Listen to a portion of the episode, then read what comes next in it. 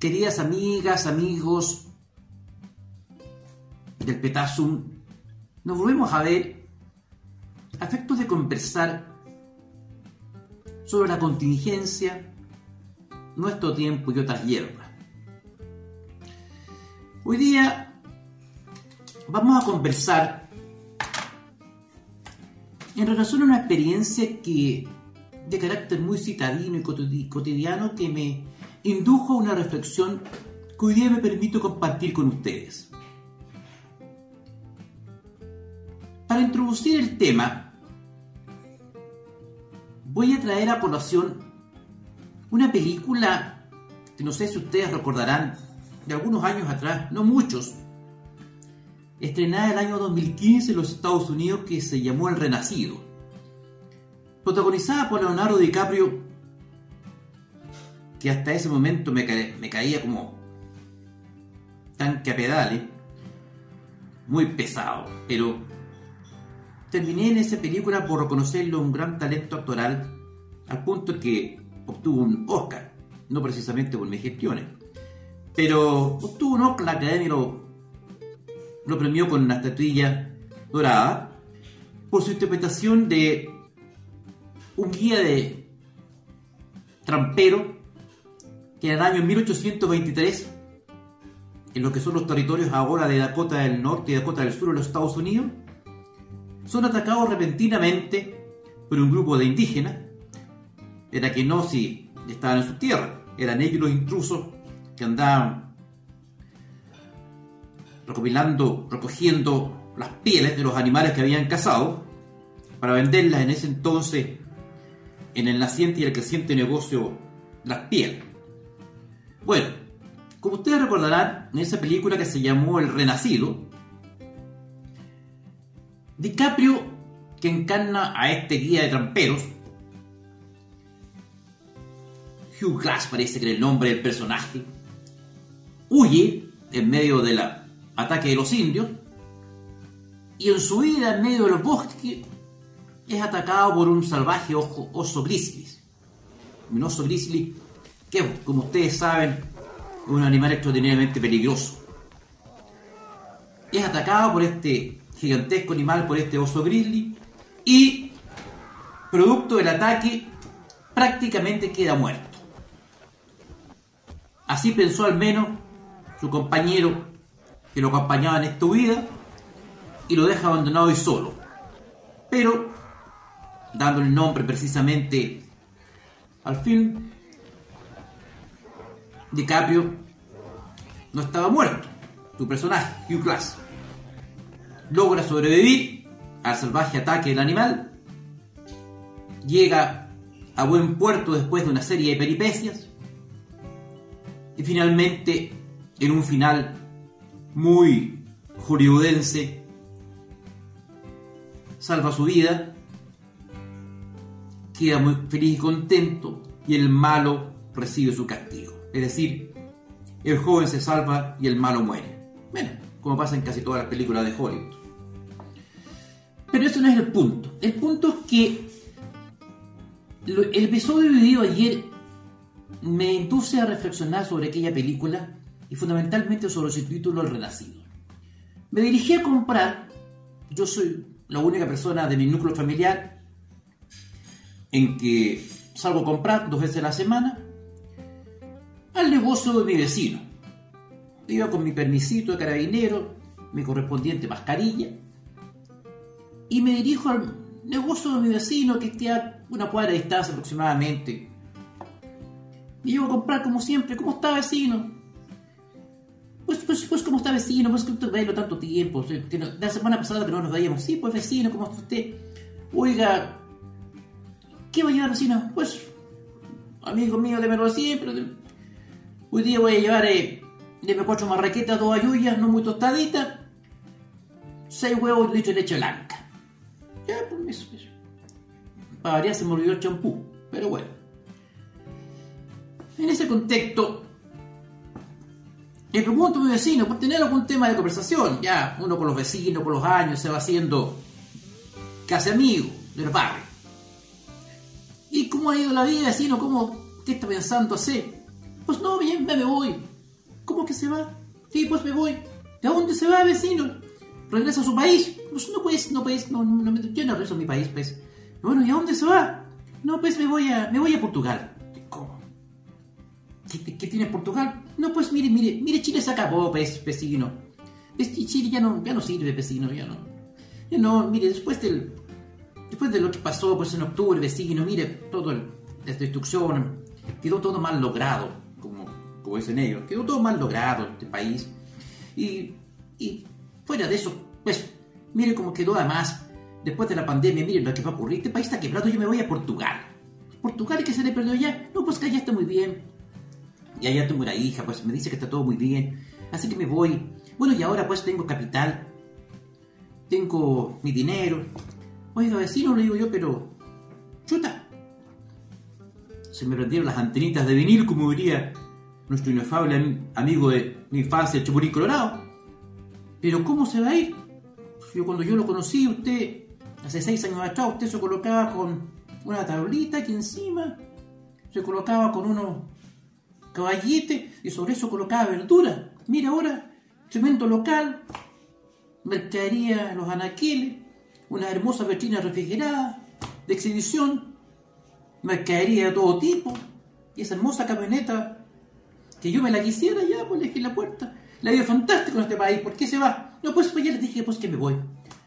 Pucha, vecino, le dije. Ahora, distinta la cosa, ¿no? Que hace seis años atrás. ¿A usted? Pues claro, pues me dicen. Y mire cómo llegué antes, usted me conoció. Pero ya me voy. Bueno, digo yo. Si es su decisión, que le vaya bonito y suerte. Y me vine con mi bolsa caminando y reflexionando. Mi vecino. Mi vecino que hace seis años atrás llegó con una mano por delante y la otra al catracito con su puro empeño, nada más y la ganas de progresar. Mire cómo estaba ahora y ahora se va. Con un capital que le permite irse a Portugal a instalarse, seguramente con el producido la venta de su negocio, sus vehículos, sus propiedades que adquirió durante seis años, le fue muy bien. Creo que tiene un departamento, un dueño de negocio que, en que trabaja y un vehículo. Con eso pensará seguramente armar algo en Portugal. Y enhorabuena para él. Pero se está yendo. Como se están yendo muchos que llegaron aquí a probar suerte. A probar suerte. Mendigo. No los puedo culpar. ¿Quién los podría culpar? Pero la reflexión es la siguiente. ¿Estamos nosotros bajo el ataque de un oso grizzly como lo estuvo DiCaprio en el Renacido? ¿Sobreviviremos a ese ataque, queridos amigas y amigos del petazo? Esa es la pregunta que me hago en este momento. Porque si miramos el panorama chileno, los que construimos este país, y a eso voy, desde hace muchos años, sabemos que la pega no va a ser nada fácil. Y ahora más difícil que antes. Más difícil que antes. ¿Por qué? Se recordarán ustedes, miren amigos míos, al año 1973, Chile era el segundo país más pobre de América después de Haití. Después de Haití, el país más pobre de América después de Haití. Teníamos unos índices paupérrimos. Este país era un país pobre. Los que nos conocimos lo sabemos. Si los zapatos eran un artículo de lujo. Mire, la familia, y los que tienen algunas canas acordarán. Las familias para el 18 de septiembre, para las fiestas patrias, iban a comprar zapatos. Era la fecha en el año en que las familias compraban zapatos. Generalmente con el aguinaldo que le daban al, al papá, o que le daban a la mamá en la fábrica, las familias iban a, a la zapatería y las zapaterías del centro de Santiago generalmente se preparaban para recibir a los clientes que llegaban en masa para la fiesta patria comprarse zapatos. Porque era la fecha del año, la fecha del año en que los chilenos nos comprábamos zapatos. Y era todo un evento. Iba la mamá, el papá, qué sé yo, los, los niños a la zapatería a probarse zapatos. Con un cazador, ¿se acuerdan de de plástico y en algunos casos con una tabla, probándose los zapatos, ya se quedaban chicos, pero con, la gana de tener algo nuevo, uno se los ponía igual. Después andaba con 10 como empanada, pero tenía zapatos nuevos. Bueno, había que llevarlos a la horma. Bueno, entonces ese país en que si usted, siguiendo con los zapatos, se acordará, si usted se lo rompía los zapatos, no es como ahora que se lo iba a comprar. Si los cabros ahora no, tienen idea cómo eran las cosas antes. Claro, ahora que cambian un, el computador una vez al año, no tienen idea que antes el hermano menor heredaba los zapatos del hermano mayor y se iban legando los zapatos del mayor al menor así, hasta que finalmente los calamorros no daban más. Y como consecuencia de aquello había que comprarse zapatos nuevos. Pero era un lujo. Era un evento los zapatos. Cuando se rompían había que ir al zapatero remendón de la esquina, donde me acuerdo siempre uno llegaba donde el maestro y el maestro siempre estaba con un delantal todo grasiento, generalmente plomo, amarrado atrás y con un martillo dándole de ahí la canción de Zapaterito Plaza, no sé si a los más viejos se acordarán. Estaba trabajando en un, en un, zapato, pegando ahí, macheteando con tachuela y uno le dejaba los zapatos. ¿Qué va a querer, maestro? Media sola Era clásico. Y entonces le dejaba los zapatos, generalmente me acuerdo que el peso eran 25 centavos de escudo en aquel entonces, y al cabo de una semana uno iba a buscar los zapatos. Gran ceremonia al zapatero reventó. Retiraba los zapatos, que generalmente envueltos en una hoja de mercurio, y uno llegaba por zapatos recién reparados a la casa con medio sol y taco, todo un evento, después de haber juntado los 25 centavos de escudo para tener zapatos reparados, y era una alegría inmensa, por fin podías tener tus zapatos arreglados. Tenías zapatos por un año más. Y así era este país, pues. Es decir, así era este país hace unos años atrás. Nos olvidamos. Y otros ni siquiera lo conocieron. Muchos que andan gritando ahí contra la desigualdad no tienen idea cómo era este país. Esa sí que era la desigualdad. Pero bueno, nos olvidamos que entre el año 1990 y el año 2019 pasamos del 40% de la pobreza, tener un 40% de pobre, a tener un 8.5%. Y así, sí, sí, amigas, amigos, bajamos del 40% de la pobreza a un 8.5% de la pobreza. Pasamos de de ser un, le reitero, el país más pobre de Latinoamérica después de Haití, a ser el país más rico, a tener el Producto Interno Bruto más alto de Latinoamérica.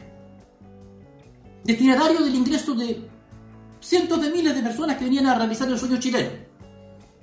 Los chilenos empezamos a sacar ínfula, éramos el patito feo de Latinoamérica y de repente nos trasladábamos a otro escenario. Ahora éramos los más ricos. De pronto, los escaparates se llenaron de equipos electrónicos de última tecnología. De pronto, el auto, que era un privilegio para una casta, para una élite, pasó a ser algo al cual cualquiera podía acceder sobre la base del crédito. De pronto, tener teléfono que era un lujo. Teléfono, sí. Usted que tuvo un teléfono. No, no, cabrón no cabros, se lo digo a los mocosos que hoy día usan un teléfono como quien se ha hecho papel al bolsillo. Bueno, tener, para tener teléfono había que inscribirse en la compañía de teléfono. Al cabo de 3, 4, 5 meses te llegaba una carta diciéndote si te habían aceptado o no para tener teléfono. Y al cabo 6 meses después te lo iban a instalar. La compañía de teléfonos de Chile, la CTC. Y tú tenías que, cuando te lo iban a instalar, teléfono negro, con un disco, era una maravilla era como haber accedido a otro nivel, a otro mundo. Bueno, ese era el Chile. Ese era el Chile de los años 70. De ese Chile, que según el coeficiente Gini, que era el coeficiente que mide la desigualdad, hemos pasado de un 1%, que, que es el nivel máximo de desigualdad donde la riqueza está concentrada en una sola persona, en un grupo muy pequeño de personas, a cero, donde hay igualdad absoluta, hemos pasado del 0,56 a 0,46, del 0,56 a 0,46 prácticamente. O sea, hemos disminuido la desigualdad. Un país donde la movilidad social es la primera a nivel de OCDE. Es decir, un ejemplo, prácticamente el 60% de la generación que hoy día está estudiando en la universidad es la primera generación de su familia que llega a la universidad. Más del 60%. Es todo logro extraordinario. ¿Y cómo se logró? Se logró sobre la base inversión, emprendimiento, trabajo, esfuerzo y disciplina.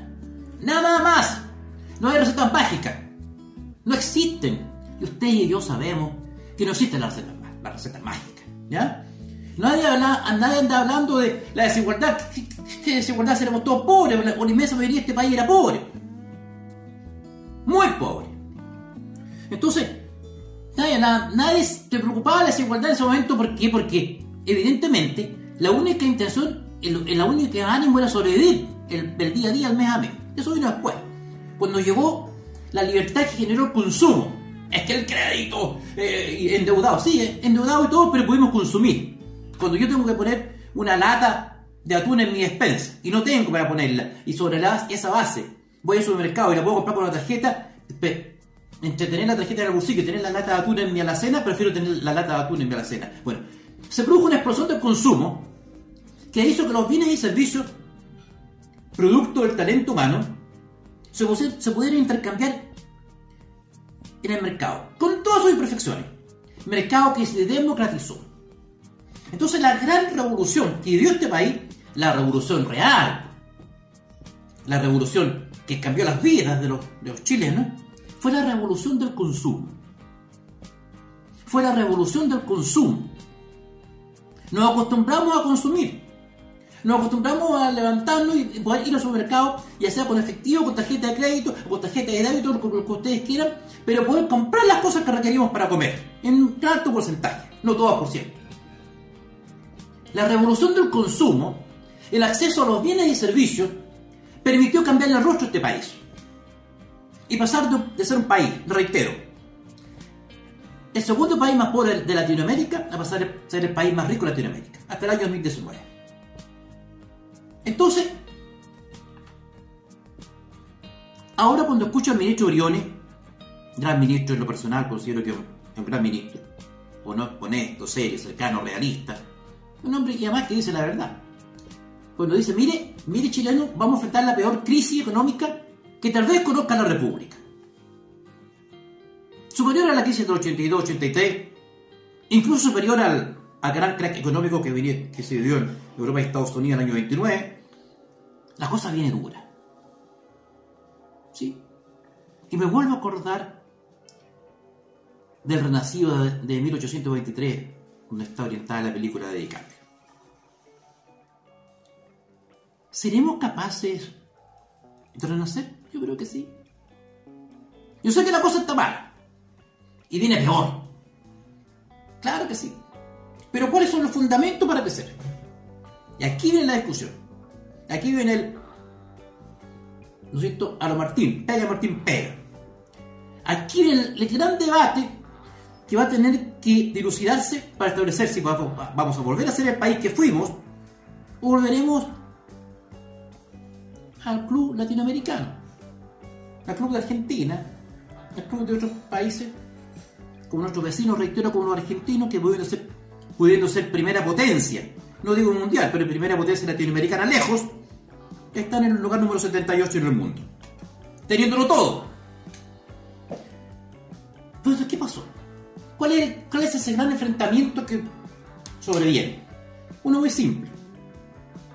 Entre los que creemos que solo sobre la base de crecimiento, distribución equitativa de los frutos del crecimiento y el desarrollo, se puede llegar al progreso, versus los que creen que solo sobre la vida de subir los impuestos y repartir la riqueza que ya existe, se puede progresar. Mis queridas amigas y amigos, la riqueza no cuelga de los árboles, no cae como el maná del cielo, como le caía al pueblo de Israel en el desierto, según nos cuenta la Biblia. No es así, si eso pasó en la Biblia solamente. Y no creo que se vayan a repetir los, los tiempos bíblicos donde veamos caer los copos blancos del maná sobre el desierto, con que se alimentó el pueblo de Israel. Eso no, eso no va a ocurrir. Entonces, Hay un grupo que nos dice, miren chileno, la forma que ustedes van a sobrevivir a este verdadero ataque del oso grizzly, ¿no es cierto?, del renacido, que los, los va a dejar medio muertos, son aplicando los impuestos a los super ricos, subiendo los impuestos a los que les quieran bien, a los que les quieran bien después de esta tragedia, y de esa manera entonces el país va a progresar y va a surgir. Pero nosotros decimos, hay otro grupo chileno, que somos los menos, que somos los que argumentamos sobre la base de la razón y no de la emoción. Y no de la emoción. Porque hoy día, quien domina el debate público es la gente que argumenta sobre la base de la emoción, los hemócratas, que probablemente intenten generar, producir e instaurar un gobierno de la democracia, un gobierno de las emociones, versus quienes creemos en las razones y en las cifras. Dura, dolorosa. Estamos en desventaja, por cierto. Ese es uno de los motivos de la creación de, este canal, del Petazo. ¿Por qué? Muy humildemente, por cierto. Porque cuando tú te enfrentas a una, a una persona que te comenta y te dice, mira, mira viejo, tú eres inhumano, fascista, al tiro, sí, mira el mote, fascista, fascista, inhumano, tú colocas la economía por sobre la vida. Nadie ha dicho eso. Me pregunto, ¿qué mente puede argumentar de esa forma tan brutalmente demagógica? Tan brutalmente absurda. Cuando nadie está diciendo que antes que la está el crecimiento. Que yo sepa, que yo sepa, ¿no es cierto? Los habitantes del Campo Santo están preocupados del crecimiento. Están preocupados de otras cosas seguramente y en otra, en otra esfera de la, de, la, de, una vida más trascendente. Que me imagino de ser más tenía que esto porque nadie ha vuelto para contar. Entonces, pero mientras seamos habitantes de este valle de lágrimas, tenemos que preocuparnos. Usted está más preocupado del crecimiento de la economía que de la vida. No, pues hombre. Se trata de lo siguiente. Un punto de crecimiento son como 660 millones de dólares. Este país, por ejemplo, si durante 5 años creciera al 5%, si pudiéramos hacerlo crecer al 5%, significa que disminuimos en un millón de pobres. Bajamos en un millón de personas la cifra de pobres. Entonces, queridos amigas, queridas amigas y amigos, ¿es solamente un tema de cifra? ¿Es solamente un tema de números? ¿O es humanidad? Eso es, en realidad, dignidad. La dignidad de nuestra gente. En la medida que, el país crece, que los pueblos crecen, que los países se desarrollan, mejoran las condiciones de vida para sus habitantes, pues. Oiga, si así funciona esto. Entonces no se trata de decir que el que está preocupado de la economía no está preocupado de la vida. Es todo lo contrario. El que solamente para lanchinea, paparruchea sobre la vida y nos dice cómo sustentar la vida, es el que no está preocupado de la dignidad humana. Me explico. Por ejemplo,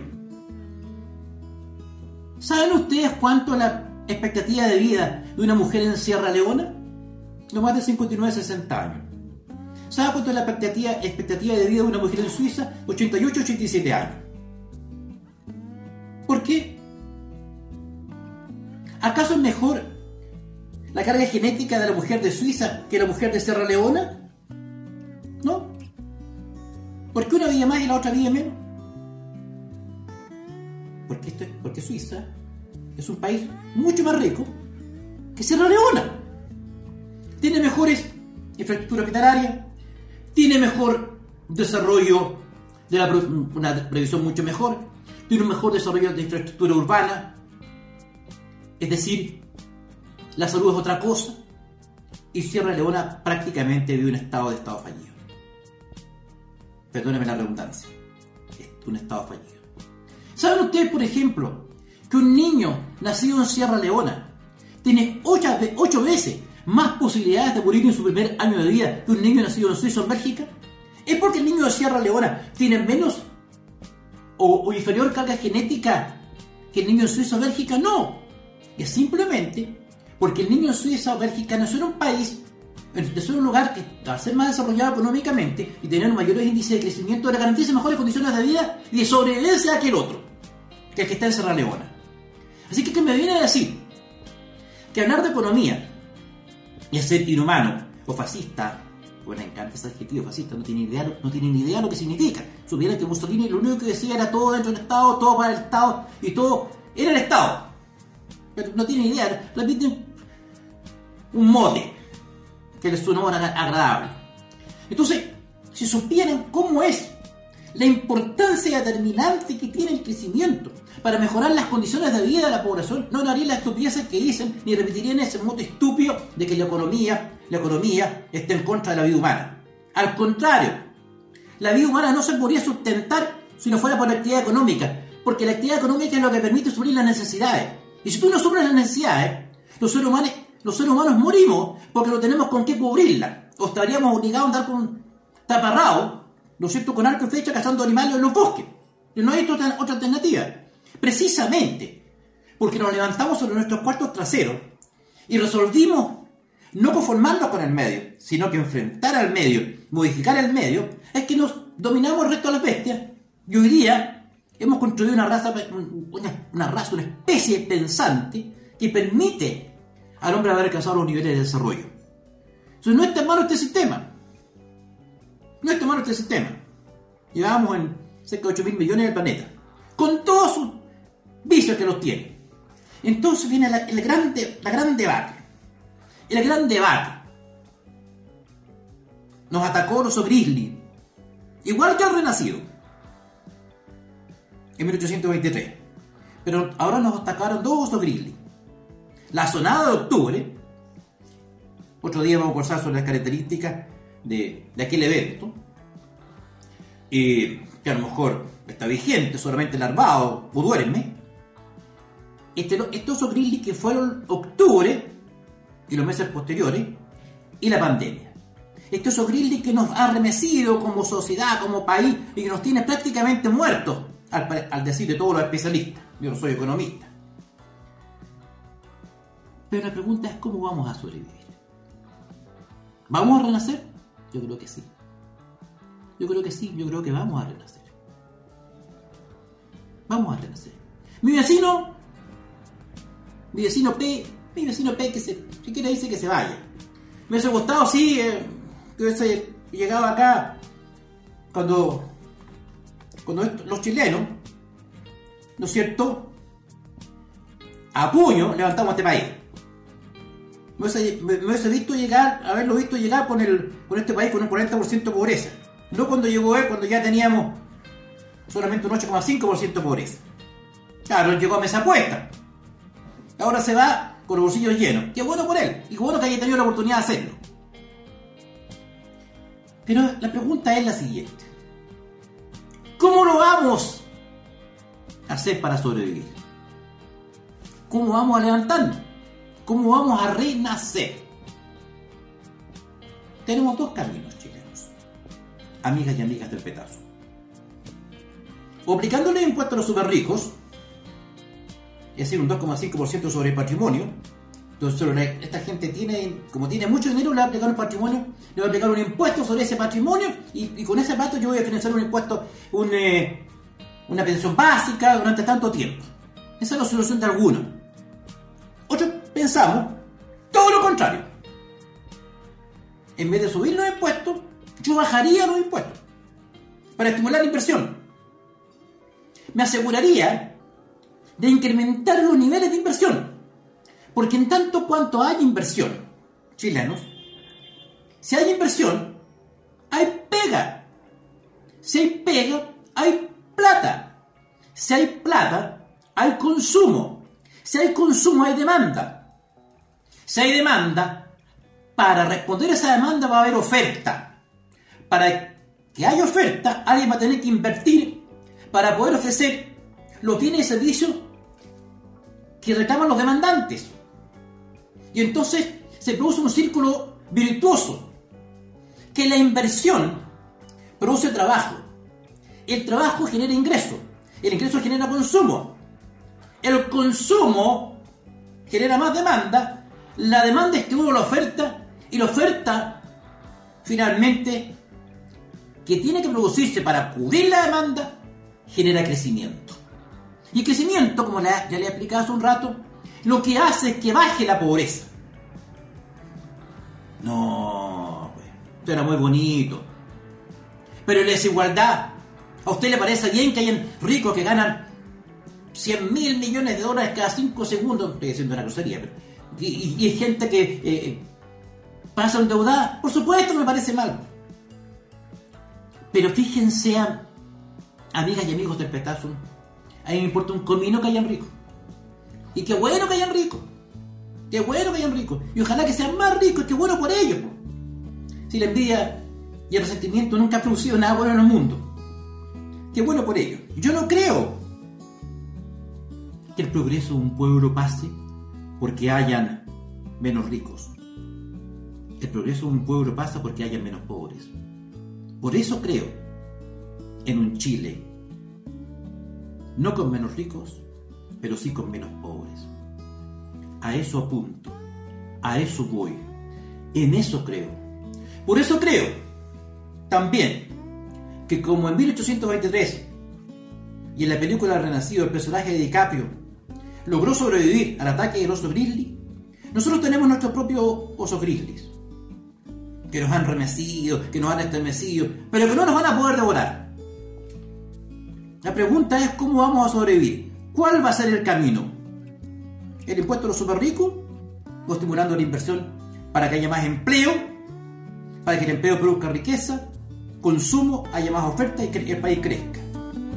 Ustedes van a decidir. Todos nosotros vamos a decidir. Espero que Dios nos ilumine en nuestro juicio. Si Dios no dispone otra cosa, será hasta una próxima oportunidad.